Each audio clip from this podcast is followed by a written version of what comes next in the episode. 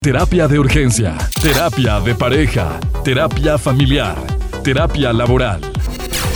Bienvenido a nuestra consulta con el doctor Sergio García. Iniciamos.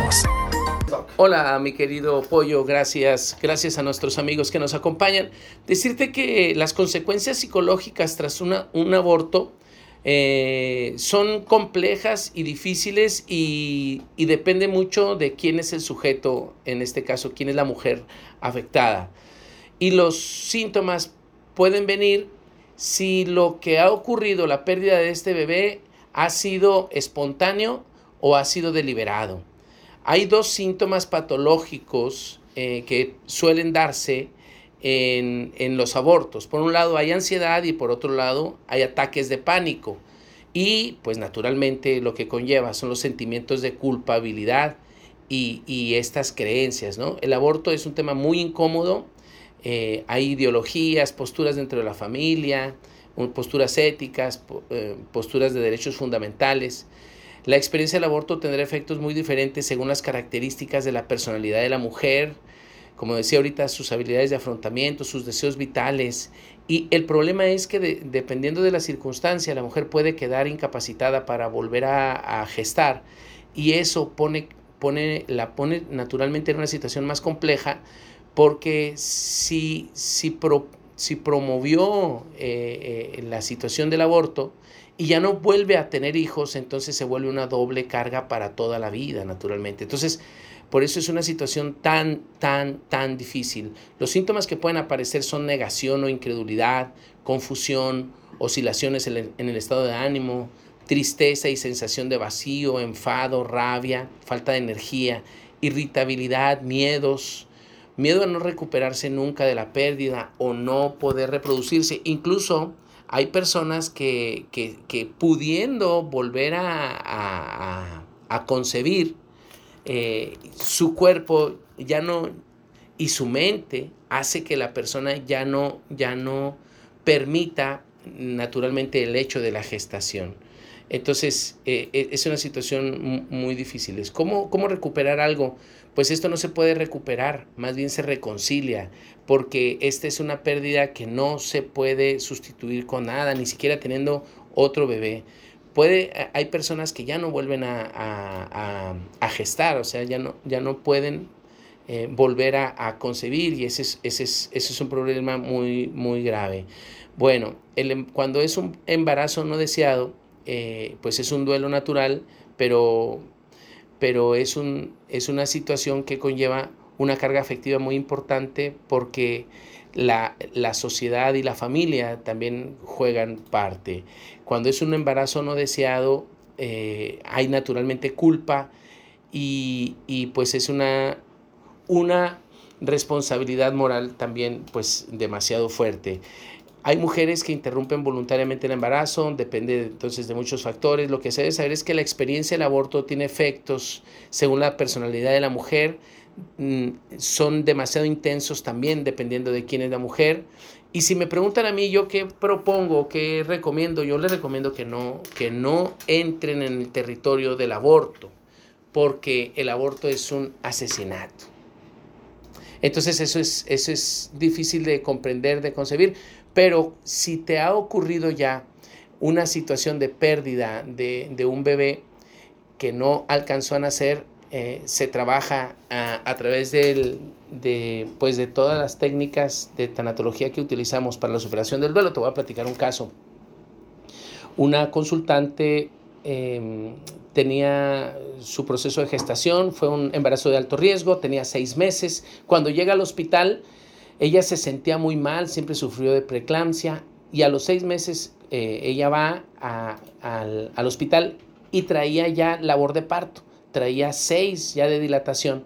Entonces era inevitable que el bebé naciera, pero eh, no, la, no la intervinieron inmediatamente, la dejaron en observación para ver si se relajaba y el bebé se aguantaba poquito más, porque los seis meses pues es un embarazo de muy alto riesgo. Bueno, varios médicos que la vieron, que la atendieron, le dijeron que eh, no iba, que era una situación que no se iba a dar, que el bebé se iba a perder lamentablemente cuando tú y yo sabemos, Pollo, que hay eh, casos en los que incluso a los cinco meses el bebé con, cuidados especializados naturalmente, neonatales, eh, puede, puede llegarse a, a, buen término.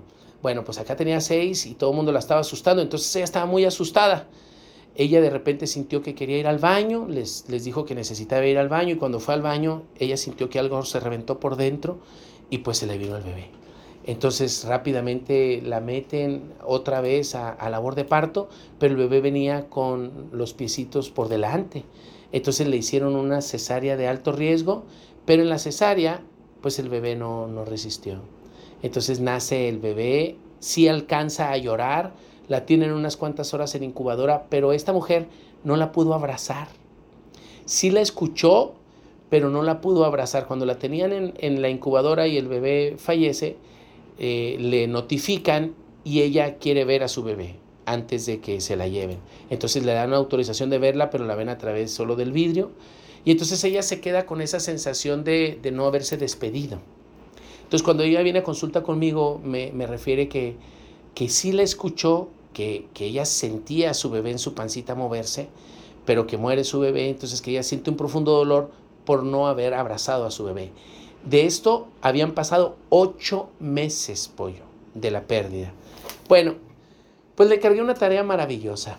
Como ella es enfermera, le dije, bueno, tú tienes contacto hoy con, con niños. Con muchos. Dice, bueno, como ella es enfermera, pero no de un hospital donde hay niños, dice, pues no, ella es de, es de, enfermera de una empresa, de una maquiladora. Entonces le pregunto, ¿tienes amigas o amigos que trabajen en el hospital infantil o algún otro hospital donde haya bebés? Dice, sí, pero, pero pues sería como muy loco que yo fuera ahí cerca de los bebés. Bueno, entonces hagamos esto. Ella tiene otra niña de dos años. Entonces fíjate el, el, ejercicio que le puse. Vas a abrazar a tu bebé, a tu niña, y le vas a decir que cierre sus ojitos. Ella le iba a poner Victoria a la bebé que falleció. Y le dije, y vas a hacer como si abrazaras a Victoria. Vas a cerrar tú tus ojos y le vas a dar un besito en la frente cada vez que la abraces. La tarea es 10 abrazos diarios y le vas a decir, mi niña Victoria, ya estás descansando en el cielo y te has convertido en un ángel para nosotros. Y le das un besito en la frente a tu bebé. Este, no se lo digas que te escuche, porque si no tu niña se va a asustar, va a decir, mi mamá se está volviendo loca. Díselo mentalmente y haz ese ejercicio. Entonces ella hizo ese ejercicio durante 10 días diarias, 10 veces diarias durante una semana. Entonces a la semana siguiente, y aparte le encargué una carta, tenía que escribirla, tenía que grabarse y luego tenía que escucharse. Bueno, son ejercicios de tanatología que hacemos. Y a la semana que vino, pues, ya no sentía ese... Ya era otra persona. No, sí, ya no sentía el nudo, que traía en, el, en, el, en, la garganta, ya no sentía la opresión en el pecho, ya no sentía las taquicardias que traía. Luego, otro, otra cosa más que le sumamos, habían... Eh, em, incinerado a la bebé y las cenizas estaban en la casa de su mamá. Y cada vez que iban a la casa de la mamá, que era todos los días, pues ella se sentía muy mal.